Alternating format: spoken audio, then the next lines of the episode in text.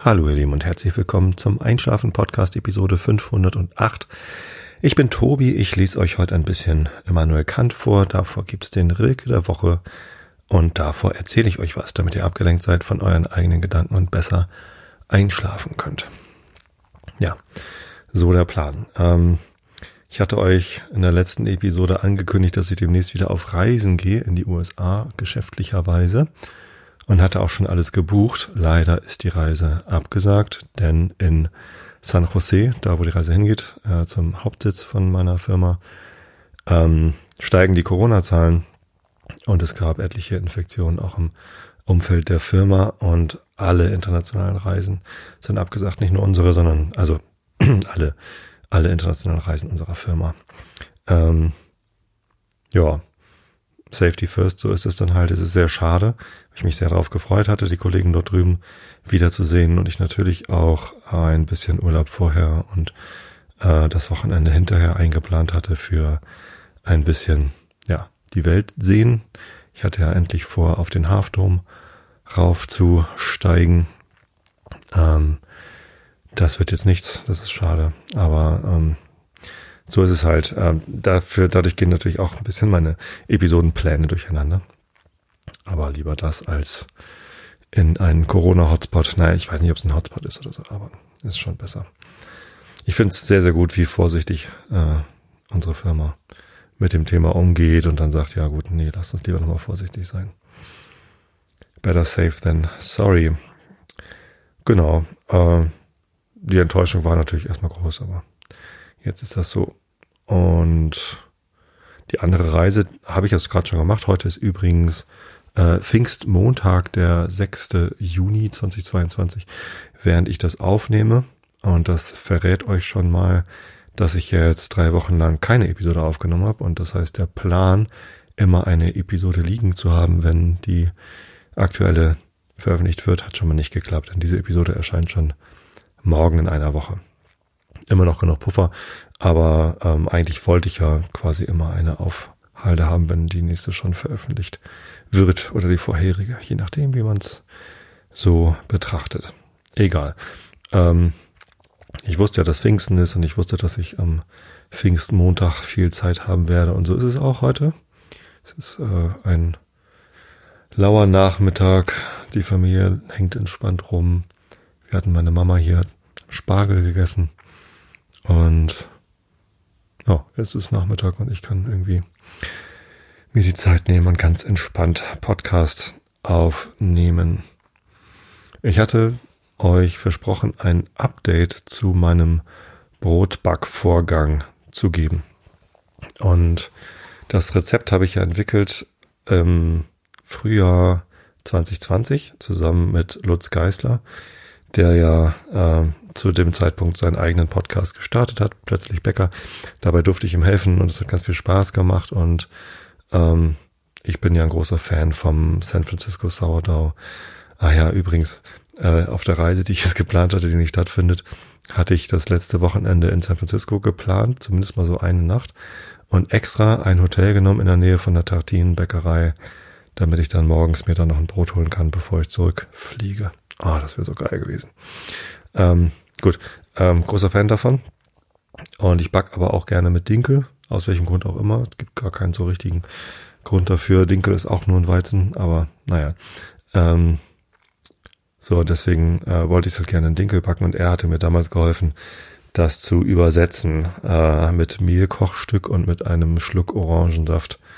Waren so die Tricks mit ein bisschen anderem Dehnen und Falten und ja, das hat ganz gut äh, funktioniert.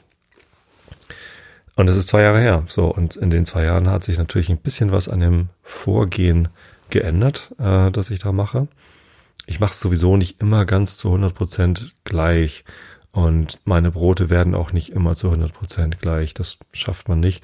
Das kann man in Bäckereien hinkriegen, dass da immer die gleichen Konditionen, die gleichen Zeitabläufe sind. Im privaten Backen, so in der Hobbybäckerei, schafft man das gar nicht, ist auch gar nicht das Ziel. Es ist eigentlich eher das Ziel, dass jedes Brot ein Unikat ist und das jedes Mal ein bisschen anders aussieht, anders schmeckt. Der Geschmack ist immer toll, das ist das Wichtigste. Ähm, aber es, es, gibt durchaus Unterschiede und das liegt natürlich daran, dass dann mal die Gehzeiten anders sind, dass ich dann mal irgendwie den einen oder anderen Schritt ein bisschen anders gemacht habe oder sogar, dass ich andere Mehle benutzt habe, denn ich hatte von meiner Lieblingsmühle, der Biomühle Mühle Eiling, hatte ich mal ein Paket bekommen, wo sie Gelbweizen mit reingetan hatten als Dankeschön für irgendwas. Ich weiß schon gar nicht mehr wofür. So und ähm, die meinten, ich soll mal mit Gelbweizen backen. Habe ich aber nie gemacht und irgendwie lag der Gelbweizen hier rum. Bevor der nicht mehr gut ist, habe ich dann gedacht, na gut, dann mische ich halt irgendwie die Hälfte Gelbweizenmehl in mein Brot, halt statt Dinkelmehl. Es ist ja auch nur ein Weizen sozusagen. Und ähm, es schmeckte tatsächlich anders. Ich kann gar nicht beschreiben, wie anders, aber ja, kann man auch machen, wenn man ein bisschen Weizenmehl hat, da einfach darunter mischen. Und ich fand das sogar, also von der Struktur her, Weizen hat halt einen stärkeren Kleber. Also das, die Struktur war schon nochmal schöner als ein reines Dinkelbrot. Aber es funktioniert halt auch ausschließlich mit Dinkel. Aber von vorne. Ähm, mein Prozess fängt jetzt einen Tag früher an. Ähm, eigentlich dauert das Brot ja quasi 24 Stunden äh, brutto. Ähm, Nettoarbeitszeit ist natürlich viel, viel weniger, aber es ist angelegt auf äh, 24 Stunden und jetzt kommt für mich noch ein Tag dazu, denn ich habe festgestellt, dass ähm, wenn ich das Anstellgut, also den, den Sauerteig, äh, der dann quasi als Sauersteig-Starter Starter benutzt wird, wenn ich den im Kühlschrank aufbewahre, dann verliert er doch etliches an Triebkraft. Es ist viel besser, wenn man den frisch auffrischt sozusagen. Also ähm, als, als Denkbeispiel, ähm, das passt gerade ganz gut, weil ich nächsten Samstag backen will, ähm, fängt der Vorgang jetzt schon am Donnerstag an. Das heißt, am Donnerstagvormittag nehme ich äh, mein Anstellgut aus dem Kühlschrank. Das ist dann schon so ein bisschen eingefallen und auch nur noch wenig. Äh, nehme ich davon einen Teelöffel mit 50 Gramm Dinkel 630er Mehl und 32 Gramm Wasser. Also ich mache ein, ich habe ein, ein Anstellgut, ein Dinkelsauerteig mit einer Teigausbeute von 164. TA 164. Und genau, ähm, den fütter ich, mische ich einfach zusammen. Wenn ihr noch gar keinen Dinkelsauerteig habt und das jetzt auch machen wollt, äh, dann ist der Vorgang ganz genau so. Ihr nehmt äh, 50 Gramm Dinkelmehl, und, äh, 630er, 32 Gramm Wasser, äh, vermengt das so lange, bis es ein schöner Teig ist, quasi, und äh, in, macht das in einem großen Marmeladenglas oder ich habe so ein, wo vorher so Nudelsoße drin war. Ähm, ein groß, eine große Öffnung ist wichtig, also keine Passata-Flasche oder so, sondern ne, so, dass man mit dem Löffel gut drin rumrühren kann. Mit so einem langen Kaffeelöffel oder so. Genau. Ähm, und dann einfach draußen stehen lassen. Das dauert dann, äh, ja gut, ich bin jetzt gerade dabei, den Sauerteig komplett frisch anzusetzen. Ne? Ähm, irgendwann nach einem Tag sollte man nochmal 50 Gramm Mehl und 32 Gramm Wasser nachfüttern und dann nochmal. Man kann auch den Prozess beschleunigen, wenn man sich von wem anders einfach ein bisschen Sauerteig ausleiht. Ähm, bitte keinen getrockneten Sauerteig aus dem Supermarkt benutzen, um den Sauerteig schneller starten zu lassen.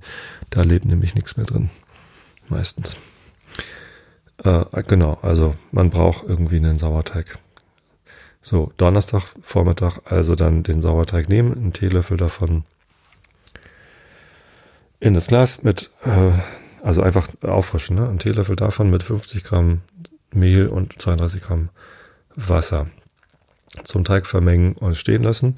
Und abends sollte der sich schon so ein bisschen geregt haben, so mal mindestens um die Hälfte, eigentlich ein bisschen mehr ähm, aufgewachsen sein. Das heißt, der Sauerteig ist aufgewacht aus seinem Kühlschrank, aus seiner Kühlschrankstarre und dann einfach abends nochmal füttern. Deswegen auch ein großes Glas, denn auf die, ja, wie viel habe ich denn da jetzt? Das sind jetzt irgendwie 82 Gramm plus der Teelöffel, also vielleicht 90 Gramm äh, Sauerteig in dem Glas. Auf diese 90 Gramm kommen jetzt nochmal 50 Gramm Mehl und 32 Gramm Wasser. Nochmal wieder zum Teig vermengen. Und am nächsten Morgen sollte das Glas, äh, das Volumen von diesem Teig sich mindestens verdoppelt haben. Also dann geht's halt richtig ab, wenn der schon einmal angefrischt ist sozusagen, aus dem Kühlschrank raus und dann irgendwie gefüttert, dann, dann wacht er auf und wird aktiv.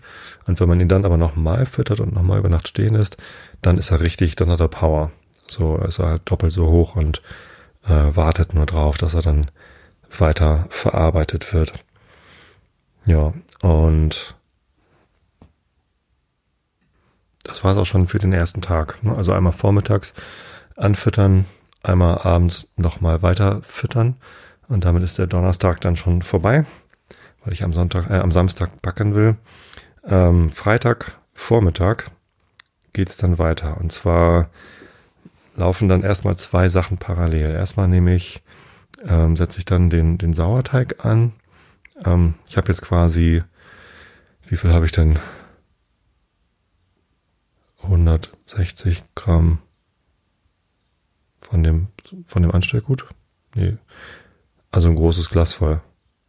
Warte mal, 82 mal 2 sind 164 plus den Löffel vorher also ja, gute 160 Gramm Sauerteig. Das ist auch gut so, weil ich äh, mein Rezept jetzt immer doppelt ansetze.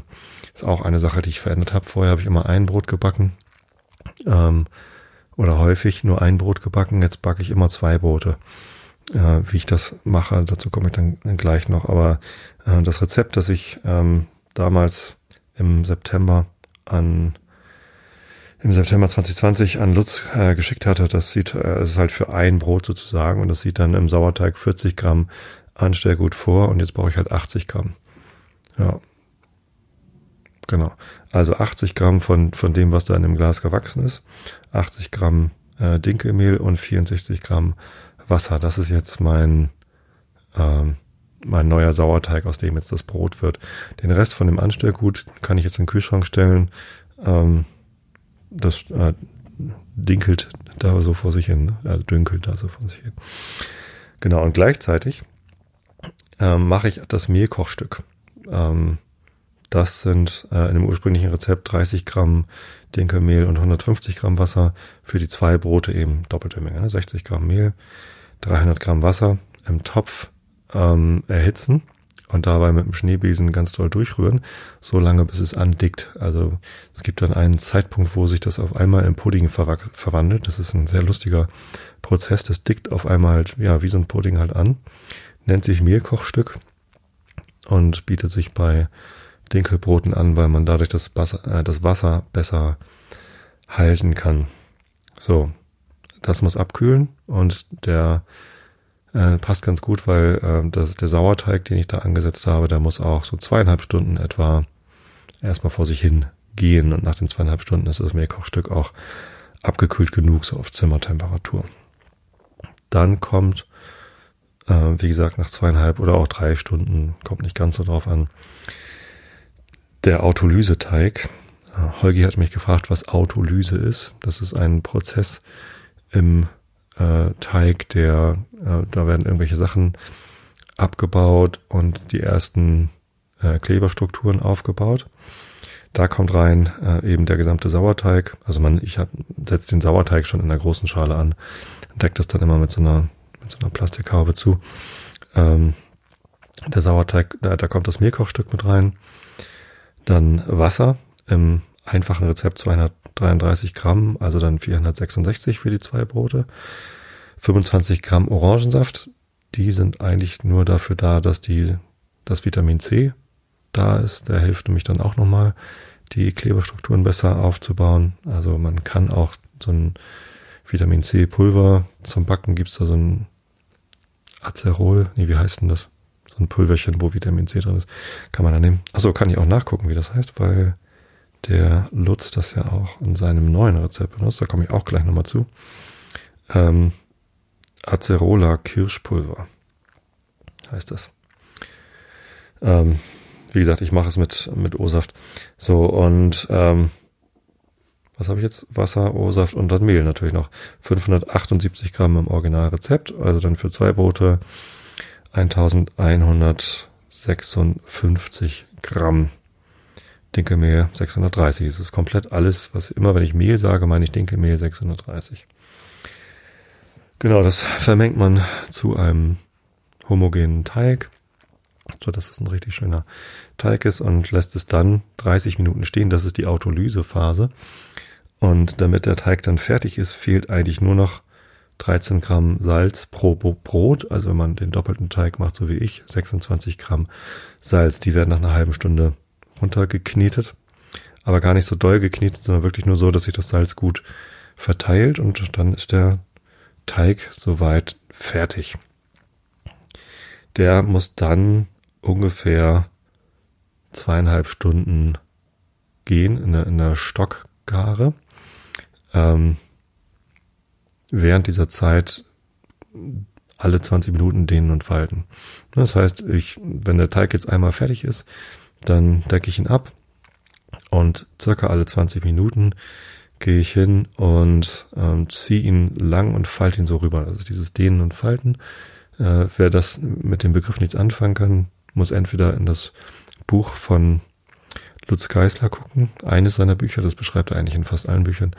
Ich habe Brotbacken in Perfektion mit Sauerteig und das Brotbackbuch Nummer 4. Aber wenn man auf YouTube nach Brot dehnen und falten googelt, dann findet man da auch Anleitungen, wie das geht. Genau, das macht man dann. So, und das ist der einzige, also dann beginnt quasi die einzige etwas arbeitsintensivere Phase, wo man eben nicht mal eben zum Einkaufen fahren kann oder so. Äh, alle anderen Phasen sind ja relativ, also kurz was tun und dann hat man ganz viel Zeit. Ne? Also am Tag vorher, also Tag null sozusagen, äh, muss man zweimal Sauerteig füttern. Das ist jeweils ein Aufwand von zwei Minuten und dann steht es da halt einen halben Tag rum. Ähm, am Morgen von Tag eins muss man äh, den Sauerteig ansetzen und das Mehlkochstück machen. Das ist ein Aufwand von zehn Minuten und dann steht es halt zweieinhalb Stunden rum. Da kann man also wieder was tun. Dann wird der Autolyseteig äh, zusammengemischt. Das ist ein Aufwand von fünf Minuten. Dann steht es eine halbe Stunde rum. Also da fängt es dann sozusagen schon an. Und wenn dann das Salz dazu gekommen ist und der Teig fertig ist, dann fängt so ein bisschen die Phase an, wo man aufpassen muss, dass man diese Zeiten einhält, dass man dann nicht auf einmal eine Stunde äh, nicht aufpasst, weil man eben doch also mindestens alle halbe Stunde, besser als 20 Minuten dehnen und falten sollte, bis dann äh, die zweieinhalb Stunden um sind. Am Ende muss man ein bisschen vorsichtig sein, dann auch nicht mehr ganz so doll dehnen und falten, sondern ein bisschen mit Obacht, damit nicht die ganze Luft aus dem Teig rausgedrückt wird bei jedem Dehnen und Falten. Ähm, und daran kann man dann auch bei jedem Dehnen und Falten nochmal gucken, wie fühlt sich der Teig denn jetzt an? Hat er die Stabilität, die er braucht? Man kriegt dann wenn man das ein paar Mal gemacht hat, so ein Gefühl dafür, wie sich das anfühlen sollte, damit man hinterher die Brote gut, ähm, gut formen kann. So, jetzt sind wir mit der Stockgare fertig und jetzt kommen wir zum Brotformen. Wie gesagt, ich mache immer zwei Brote auf einmal. Das heißt, ich nehme eine große glatte Fläche. Ich benutze am liebsten tatsächlich unsere, unser Ceran-Kochfeld. Das ist äh, die beste äh, Kochfläche, die wir haben, die mache ich halt schön sauber, verteile dann Mehl drauf, gebe dann den ganzen Teig drauf, teile ihn in zwei Hälften und dann werden die Brote geformt. Also vorher bereite ich noch zwei Gärkörbchen vor. Ähm, das ist ein Brot für längliche Gärkörbchen. Es funktioniert wahrscheinlich auch in, in Runden, aber naja, dieses San Francisco Sourdough Bread, das ist halt irgendwie so eine ganz, ja, klassische Form, das, das sollen halt länglich sein. Ich mache es halt in länglichen Gärkörbchen da lege ich ähm, alte Geschirrtücher rein und also saubere natürlich, ne, aber das sind halt so, die wir nicht so einem Geschirr abtrocknen benutzen, sondern ähm, die sind aussortiert, weil sie ein bisschen löcherig sind oder ein bisschen dünn, aber für Gärkörbchen sind sie noch gut. Da ähm, kommt ein bisschen Mehl drauf, stelle ich es bereit und dann forme ich die Brote. Erstmal teile ich den Teig natürlich in zwei Hälften, weil es ja zwei Brote werden sollen. Und dann klappe ich, also ziehe ich den Teig so ein bisschen in die Länge und klappe ihn so auf die Hälfte rüber, äh, ziehe dann die andere Seite in die Länge und klappe das über die erste Hälfte, so dass ich das quasi wie so ein, wie so ein Handtuch gedrittelt habe, in, äh, in drei Lagen übereinander gelegt. Dann drehe ich es um 90 Grad und mache den gleichen Vorgang nochmal, ziehe es ein bisschen lang, klapp's rüber, äh, ziehe die andere Hälfte ein bisschen lang, klapp's rüber. Dann ist das schon ganz schön kompakt. Drehe es nochmal um 90 Grad und roll es dann äh, so ein bisschen ein, so dass die Oberfläche ganz, ganz straff wird.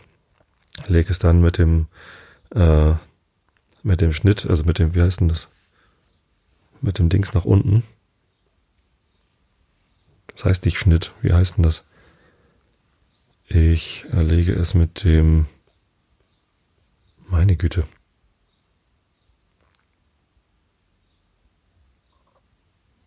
Ich komme gerade nicht drauf. Wie heißt das? Hat doch auch einen Namen. Hm, naja. Äh, wie auch immer. Also gibt ja mit dem Schluss, ah, so heißt es. Der Teigling, genau, der hat, also das Schluss, der Schluss ist das, wo, wo man es quasi zusammengerollt hat und wo sich, wo dann quasi die, die, die Öffnung ist, also wo der, ja, der Schluss halt da, wo es sich schließt. Genau, mit dem Schluss nach unten in das Gärkörbchen. Äh, über das Gärkörbchen kommt dann eine Haube, damit es sich austrocknet. Und dann kommt es in den Kühlschrank. So, beide Brote fertig machen, ab in den Kühlschrank und dann ist man mit Tag eins auch schon fertig. Also sind da, ist ja diese, diese drei Stunden Phase von ich mixe jetzt den Autolyseteig bis ich äh, tue jetzt die Brote in den Kühlschrank. Da muss man so ein bisschen anwesend sein und aufmerksam sein, ansonsten ist es relativ entspannt. Die kommen dann in den Kühlschrank und dann können sie da im Kühlschrank für ja, eine beliebige Zeit eigentlich sein. Also nicht beliebig. Irgendwann am nächsten Tag sollte, sollte man es halt backen. Ne? Ähm, also mal mindestens acht Stunden. Bei mir sind es eigentlich eher so eher so zwölf Stunden. Weil meistens äh, mache ich den, fange ich vormittags an mit Teig machen, dann sind die Brote irgendwie so um 16 Uhr fertig im Kühlschrank und morgens um sechs backe ich dann oder so. Das sind dann also eher so 14 Stunden. Ja, und dann ist der Teig auch schon, also dann muss es, muss auch gebacken werden. Also dann hat man nicht noch großartig Zeit bis mittags, um dann zu backen. Genau, ich backe aber auch ganz gerne morgens. Genau, Brote in den Kühlschrank. Genau, am nächsten Tag, am Tag zwei, an dem ich eigentlich backen will, also am Samstag, muss dann erstmal der Ofen vorbereitet werden. Und da ist jetzt quasi die die größte Änderung in meinem Vorgang, denn ich habe keinen Backstein mehr. Diese Brote werden ja freigeschoben gebacken, so nennt man das, wenn man nicht in einer Form backt. Also man kann Brote natürlich in einer Backform machen oder früher habe ich auch in einem äh, gusseisernen Topf gebacken. Das funktioniert auch sehr gut. Aber mittlerweile habe ich einen Backofen, den ich bedampfen kann. Also es ist ein Backofen, der gleichzeitig ein Dampfgarer ist. Sehr luxuriös. Und ja, seitdem kann ich halt sehr gut freigeschobene Brote backen. Und ähm, ich hatte einen Backstein, den hatte ich halt immer auf dem Rost oder im äh, Backblech liegen und habe dann auf dem Backstein gebacken.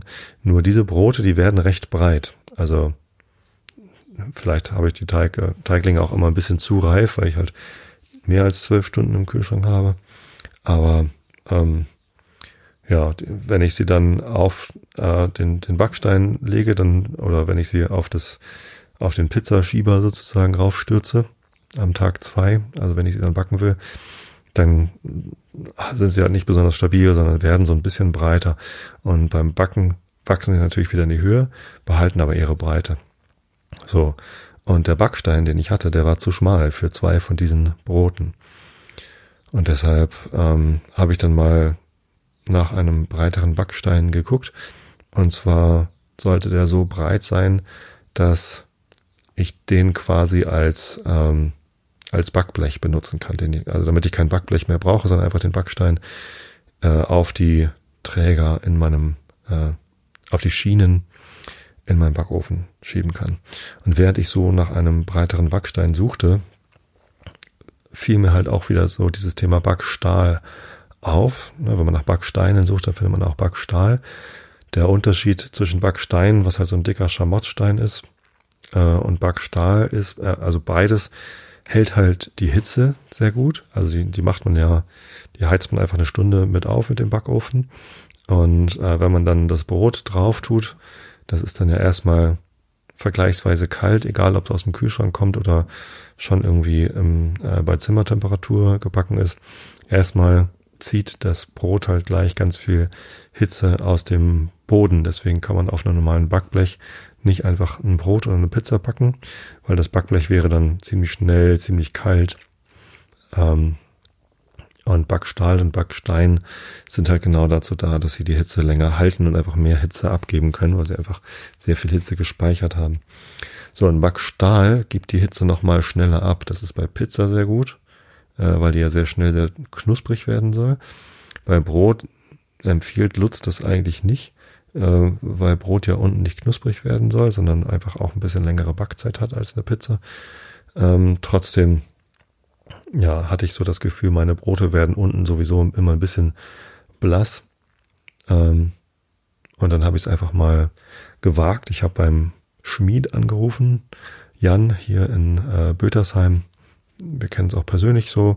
Äh, und äh, schätzen uns. Und ja, habe ich ihn nochmal angeschrieben gefragt, hey Jan, kannst du mir einen Backstahl machen? Ja, was willst du denn?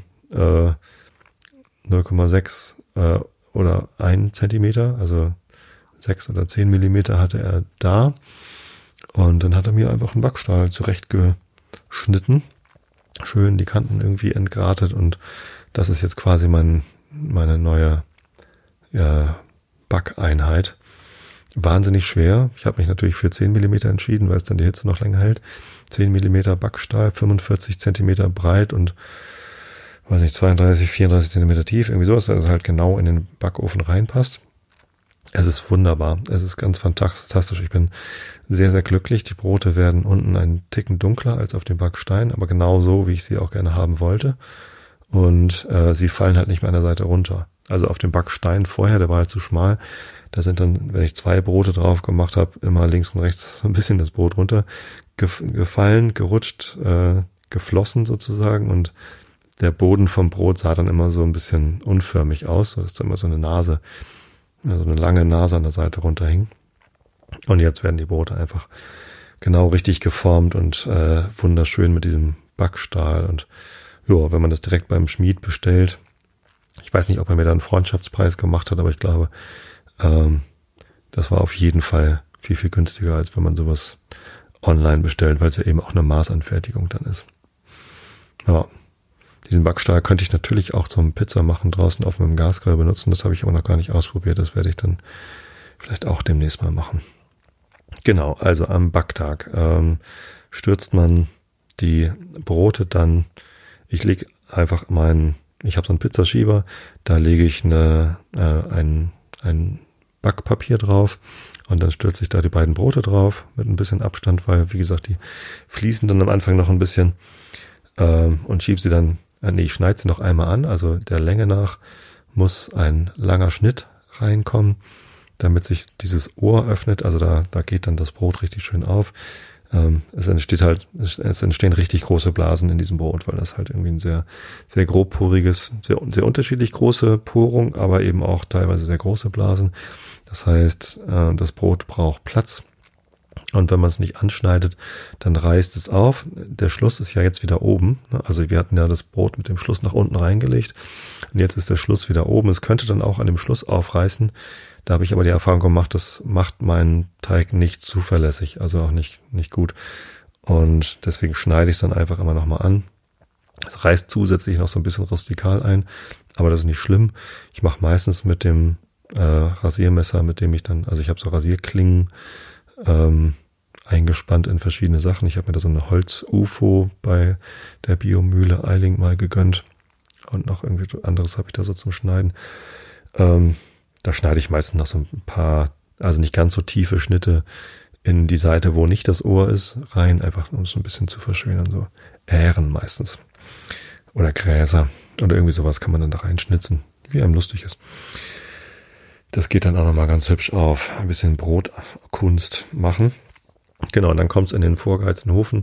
Also eine Stunde den Backstein oder Backstahl äh, aufheizen. Mein Ofen geht leider nur bis 225 Grad. Wenn ich höher könnte, würde ich ihn wahrscheinlich auch auf 250 Grad vorheizen. Wenn die Brote dann drin sind, runterdrehen auf 220 Grad und stark bedampfen wenn man nicht so einen Luxusofen hat wie ich mit Dampfgarer und Autobedampffunktion. Ich kann also Dampfstöße reinsetzen. Ähm, dann muss man das irgendwie anders bedampfen. Früher habe ich das gemacht mit einem Topf mit Edelstahlschrauben drin. Es gibt also Edelstahlkugeln, die man benutzen kann. Die kommen in der Aufheizphase einfach mit rein. Und wenn das Brot da reinkommt, kippt man da, äh, muss man ganz vorsichtig machen, also mit, mit Abstand kommt da Wasser drauf. Ähm, das dampft dann halt ganz toll, deswegen muss die Hand möglichst weit weg sein davon, sonst verbrennt man sich, verbrüht man sich an dem Dampf. Ja, genau. Aber der Teig braucht diesen Dampf, damit die Kruste schön, äh, ja, schön gut wird, so knusprig und und lecker. Genau, so die ersten zehn Minuten bedampfen, dann den Dampf ablassen und zu Ende backen. Das dauert ungefähr 40 Minuten. Im ursprünglichen Rezept hatte ich mal ähm, gesagt 42 Minuten, einfach weil es eine schöne Zahl ist, aber das ist eher so zu lang. Ähm, ich ja, bin meist nach 40 Minuten zufrieden mit dem Brot. Das ist dann durchgebacken und, und wunderschön. Genau. Ähm, zusammengefasst, die Änderungen zu meinem ursprünglichen Rezept äh, sind der, der frisch aufgefrischte Sauerteig und zwar doppelt aufgefrischt, damit ich halt zwei Brote machen kann und dann noch was über ist, dass ich dann wieder in den Kühlschrank stellen kann. Und mit den Zeiten bin ich ein bisschen flexibler geworden und teilweise ersetze ich halt ein bisschen von dem Mehl, also bis zur Hälfte mit äh, Weizenmehl. Einfach eins zu eins austauschen. Genau, so, und dann die wahrscheinlich die größte Änderung und auch erfolgreichste Änderung ist, dass ich halt diesen Backstahl habe statt des Backsteins. Ja, und ich bin immer noch sehr glücklich mit dem Brot. Das ist mittlerweile seit zwei Jahren das einzige Brot, das ich backe.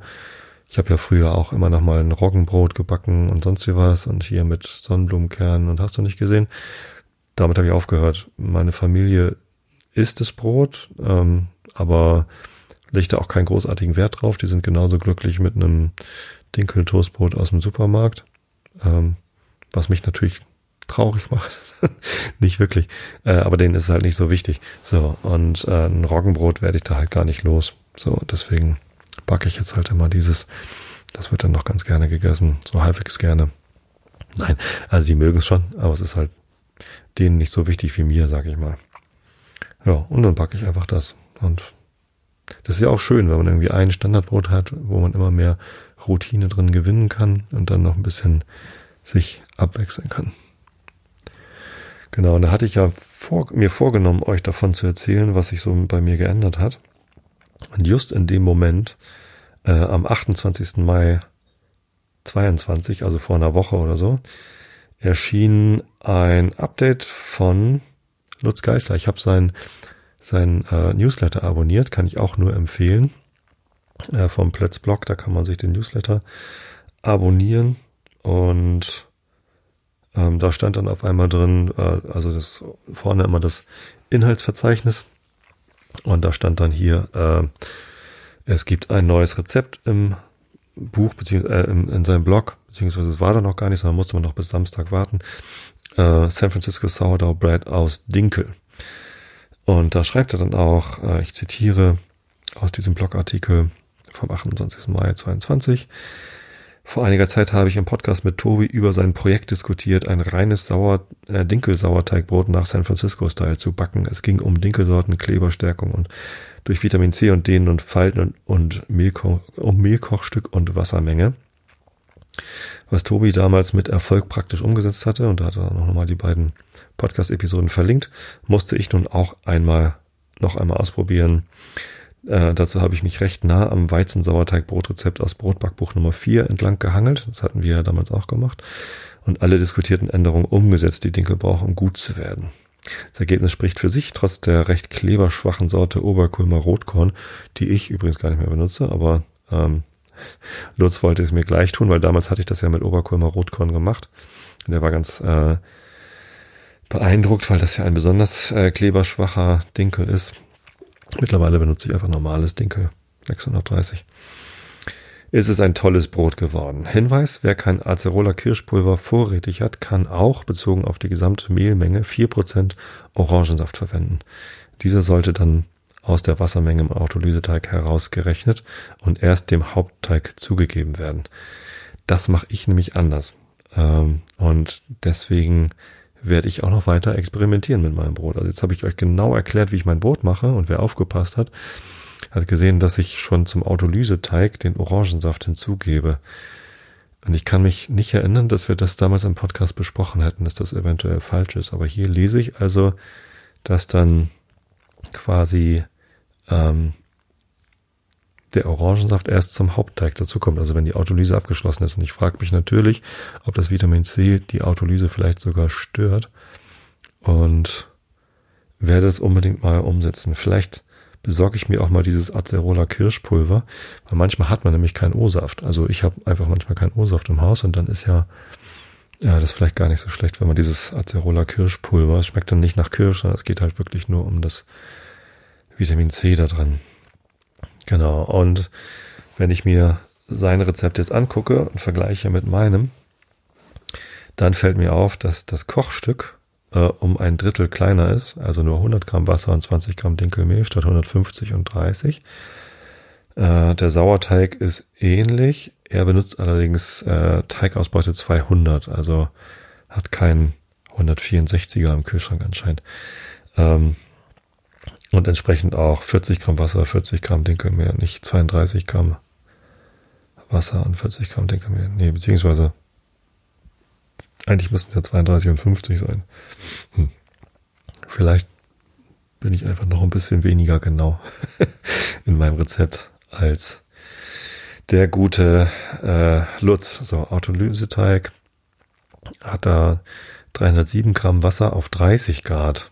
Also eher so handwarmes Wasser.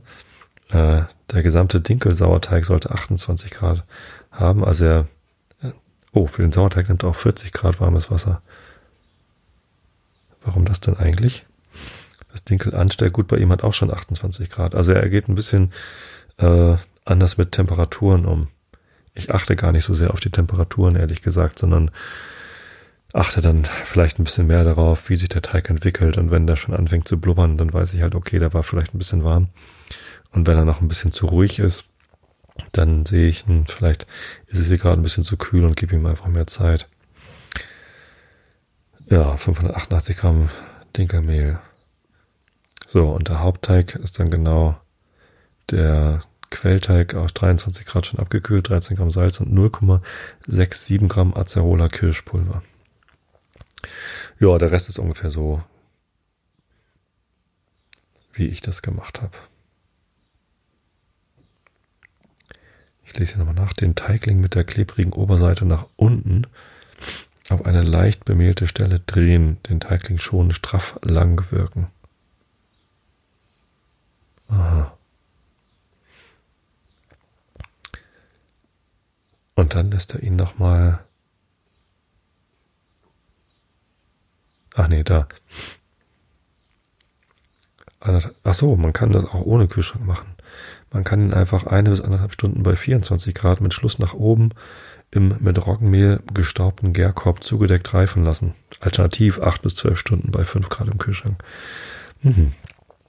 Naja, ich finde das mit dem Kühlschrank eigentlich immer ganz gut. Ähm, kann man sich auf den nächsten Tag freuen. Aber wenn man mal nicht die wenn man das Brot mal schneller braucht, dann kann man es einfach am gleichen Tag noch backen. Gute Idee eigentlich. Werde ich mal, werde ich auch vielleicht mal auch, auch mal ausprobieren. Aber auf jeden Fall ähm, werde ich also mein Rezept nochmal anpassen und das Vitamin C erst zum Hauptteig hinzugeben, um die Autolyse nicht zu stören. Habe ich wieder was gelernt. Und das ist ja auch ganz schön. So, das war's zum Thema Brot. Entschuldigung fürs Geschniefe gerade eben. Ich habe mir mal eben die Nase geputzt. Das ist aber keine Erkältung, sondern ähm, Heuschnupfen. Denn wir haben direkt vor der Aufnahme noch einen Spaziergang gemacht und sind an so einem, ja, an so einem Feld vorbeigegangen, wo einfach die Gräser sehr, sehr hoch standen. Ich glaube, das war kranke. Es war einfach nur Heu, was da gemacht wird. Und ähm, der Wind wehte ziemlich stark und die Gräser haben Pollen geworfen, wie nichts Gutes. Also es staubte richtig. Also man sah so richtig, wie der Wind darüber fegte und äh, die ganzen Pollen rausgepustet hat. Und meine Allergie ist zwar deutlich besser geworden, seit ich diese Hyposensibilisierung gemacht habe. Aber das hat mich dann doch gerade so ein bisschen erwischt wieder. Keine Ahnung, vielleicht waren es ja auch andere Gräser als die, gegen die ich äh, desensibilisiert worden bin. aber ein bisschen juckt's in den Augen und läuft's in der Nase. Äh, ja, genau, eigentlich wollte ich jetzt hier zum Herrn Rilke kommen. Es ist das Ende der fünften Duineser Elegie und das weiß ich, weil sie nur noch ganz kurz ist und das lese ich euch eben vor. Dann kommt nächstes Mal die sechste Elegie. Engel, es wäre ein Platz, den wir nicht wissen, und dorten auf unsäglichem Teppich zeigten die Liebenden, die's hier bis zum Können nie bringen, ihre kühnen, hohen Figuren des Herzschwungs, ihre Türme aus Lust, ihre längst, wo Boden nie war, nur aneinander lehnenden Leitern bebend und könnten's von den Zuschauern rings unzählige, unzähligen lautlosen Toten würfen die dann ihre letzten, immer ersparten, immer verborgenen, die wir nicht kennen, ewig gültig, gültigen Münzen des Glücks vor das endlich wahrhaft lächelnde Paar auf gestilltem Teppich. Fragezeichen. Ende der sechsten, äh, der fünften Elegie. Oh, ja, der Herr Rilke, ich, ich weiß nicht, also mit diesen Elegien kann ich weniger anfangen als mit den Gedichten, die er, die er sonst so geschrieben hat. Das ist mir irgendwie zu durchgeknallt, was er da gemacht hat. Sei es drum, kommen wir zum Herrn Kant, der ist auch schön durchgeknallt und erklärt euch heute, was ein Axiom ist. Und zwar sind wir in der transzendentalen Methodenlehre, in der Disziplin im dogmatischen Gebrauche, beim Punkt zweitens von den Axiomen. Auf Seite B 761 nehme ich an. Wo ist hier der Seitenumbruch? Nee, äh, 760 noch. Oder? Kann es gerade nicht unterscheiden. Was sind denn das da für Striche? Hm. Wie auch immer. Augen zu und zugehört. Zweitens von den Axiomen. Diese sind synthetische Grundsätze a priori, sofern sie unmittelbar gewiss sind. Nun lässt sich nicht ein Begriff mit dem anderen synthetisch und doch unmittelbar verbinden, weil, damit wir über einen Begriff hinausgehen können, ein drittes vermittelndes Erkenntnis nötig ist. Da nun Philosophie bloß die Vernunfterkenntnis nach begriffen ist, so wird in ihr kein Grundsatz anzutreffen sein, der den Namen eines Axioms verdiene. Die Mathematik dagegen ist den Axiomen fähig, weil sie vermittelst der Konstruktion der Begriffe in der Anschauung des Gegenstandes die Prädikate, die Prädikate desselben a priori und unmittelbar verknüpfen kann. Zum Beispiel, dass drei Punkte jederzeit in einer Ebene liegen. Dagegen kann ein synthetischer Grundsatz bloß aus Begriffen niemals unmittelbar gewiss sein. Zum Beispiel der Satz, alles was geschieht, hat seine Ursache, da ich mich nach einem Dritten herumsehen muss, nämlich der Bedingung der Zeitbestimmung in einer Erfahrung und nicht direkt unmittelbar aus den Begriffen allein einen solchen Grundsatz erkennen konnte. Diskursive Grundsätze sind also ganz etwas anderes als intuitive, das heißt Axiomen.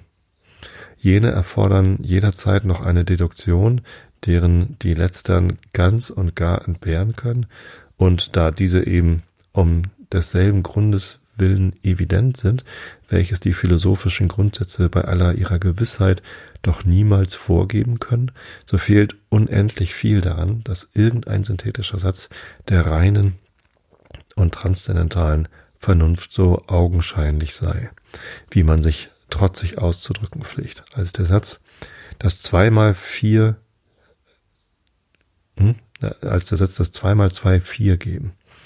Ich habe zwar in der Analytik bei der Tafel der Grundsätze des reinen Verstandes auch gewisse Axiomen der Anschauung gedacht, allein der da selbst angeführte Grundsatz war selbst kein Axiom, sondern diente nur dazu, das Prinzipium der Möglichkeit der Axiomen überhaupt anzugeben und selbst nur ein Grundsatz aus Begriffen. Denn sogar die Möglichkeit der Mathematik muss in der Transzendentalphilosophie gezeigt werden. Die Philosophie hat also kein Axiomen, keine Axiomen und darf niemals ihre Grundsätze a priori so schlechthin gebieten, sondern muss sich dazu bequemen, ihre Befugnis wegen derselben durch gründliche Deduktion zu rechtfertigen. Oh, ich muss dabei immer ein bisschen, ich habe in den letzten beiden Episoden das Wort monokausal benutzt. Und ich weiß nicht, ob das mit Kant zu tun hat. Ähm, aber ich bin gar nicht durch die Lektüre dieses Buches, weil ich das meiste davon, was ich euch hier vorlese, ja sowieso gar nicht mitbekomme. Sobald ich anfange, hier Kant vorzulesen, verwandle ich mich ja in so einen Text-to-Speech-Converter. Das heißt, die Wörter gehen durch meine Augen, durch mein Gehirn und kommen aus dem Mund wieder raus, hinterlassen aber wenig Spuren im Gehirn. Also ich, gerade wenn ich längere Abschnitte vorlese, dann merke ich mir nicht, was da steht und größtenteils verstehe ich es auch nicht wirklich, sondern ich lese halt die Sätze vor und das war's dann auch. Ähm, aber ich habe mich äh, auch beruflich in letzter Zeit immer mal ein bisschen mit Chaos beziehungsweise ähm, mit den Zusammenhängen von Ursache und Wirkung beschäftigt. Und es ist ja nun doch so, dass man, und, und ich, deswegen komme ich gerade drauf, ähm, in der Math Mathematik, wenn man so ein komplett konstruiertes, ich habe hier drei Punkte und kann sagen, dass die immer in einer Ebene liegen im dreidimensionalen Raum, ähm, ja, schön und gut, ähm, das geht alles. Aber sobald man diesen konstruierten, sehr abstrakten Raum verlässt, ist eben das meiste nicht mehr monokausal, sondern hat halt ganz viele Ursachen, die ineinander einwirken und sind dadurch dann halt notgedrungenerweise komplex. So, und ähm, manchmal auch chaotisch. Genau. Und die Vorstellung, man könnte die reale Welt, also das hm, menschliche Interaktion oder politische Vorgänge oder ähm, irgendwelche Dinge, die in der Natur passieren, dass man die auf einen, auf eine Ursache zurückführen kann. Also, dass sie monokausal sind. Monokausal heißt ja, es gibt genau einen Grund. Die ist so ein bisschen absurd, weil ähm, dafür sind die Einflüsse, äh, die kommen halt von, von allen möglichen Richtungen, aus allen möglichen Bedingungen. Ähm, ja, finde ich einen ganz interessanten Zusammenhang, aber zu, zu einem zusammenhängenden Gebilde in meinem Kopf kriege ich es auch noch nicht hin. Also mir hilft es, mir immer mal wieder klar zu machen, dass die Dinge, die ich beobachte, in den seltensten Fällen monokausal sind. Denn manchmal ist man doch dazu geneigt zu glauben, ah, jetzt weiß ich den Grund hier oder dafür. Aber meistens ist es halt nur ein Grund oder eine Ursache, die auf die Wirkung einzielt. Und in den meisten Fällen gibt es eben mehrere Ursachen für ein, äh, eine Wirkung. Hilfreich, aber nicht ausreichend. In diesem Sinne hoffe ich, dass diese Episode für euch hilfreich war. Falls ihr selber mit dem Brotbacken anfangen wollt, vielleicht nicht allein mit dieser Episode, sondern ich empfehle euch dringend äh, äh, ja die Lektüre von Büchern von Lutz Geisler. Die sind wirklich toll. Gibt bestimmt noch andere gute Brotbackbücher. Ich habe ja auch das Tartin Brotbackbuch aus den USA. Ähm, da geht's aber immer um amerikanische Mehlsorten. Also meistens sagen sie einfach nur Mehl. Und, äh, wahrscheinlich meinen sie damit dann Weizenmehl. Das ist halt so das normale Mehl, was dann da benutzt wird, irgendein feines Weizenmehl. Keine Ahnung, welchen deutschen Mehl das entsprechen würde, aber in Deutschland sind immer die Mehlsorten ein bisschen anders. Deswegen empfehle ich euch ein deutsches Brotbackbuch. Und äh, lasst euch Zeit, probiert aus, äh, gebt euch Zeit. Äh, es dauert ein bisschen, bis man sich einen eigenen Rhythmus und einen eigenen, ja, ein eigenes Verständnis davon entwickelt hat, was man da macht. Genau, in dem Sinne wünsche ich euch allen, dass ihr gut schlafen könnt. Und schlafen ist wichtig für die Gesundheit, für das mentale Wohlbefinden, für den Körper im Allgemeinen. Und wir hören uns wieder, wenn ihr mögt, in Episode 509. Oder bei einer älteren oder wie auch immer. Hab euch alle lieb. Bis zum nächsten Mal. Gute Nacht.